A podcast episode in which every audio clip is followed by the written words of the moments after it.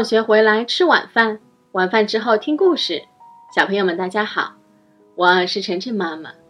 今天晨晨妈妈给小朋友们讲的这个故事的名字叫做《黑猫要回家》。黑猫常常去森林中的池塘里钓鱼。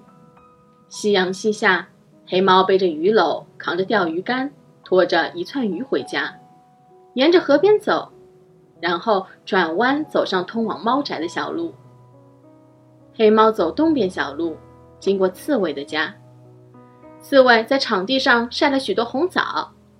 黑猫拖着鱼经过，红枣被鱼尾巴扫得乱七八糟。几只刺猬挡住了它回家的路。站住，黑猫，不许从我家门口走过。黑猫害怕刺猬，只能又走西边小路。西边有一棵大树，黑猫的鱼竿挂住了树枝。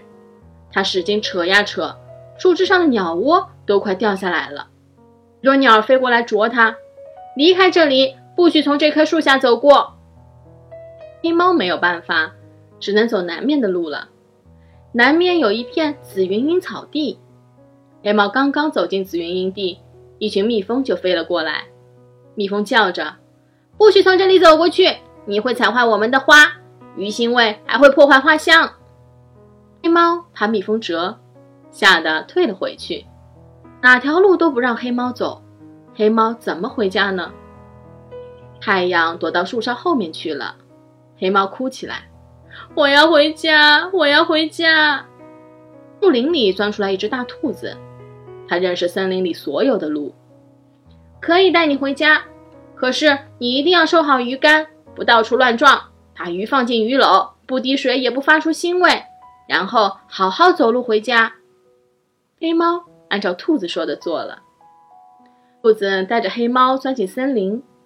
原来在北面还有一条黑猫不认识的小路。路上有一只蜘蛛在两棵树中间做了一张吊床。黑猫把鱼篓取下，又把鱼竿先塞过去，自己才低头钻过去，连一根蜘蛛网上的丝都没有碰到。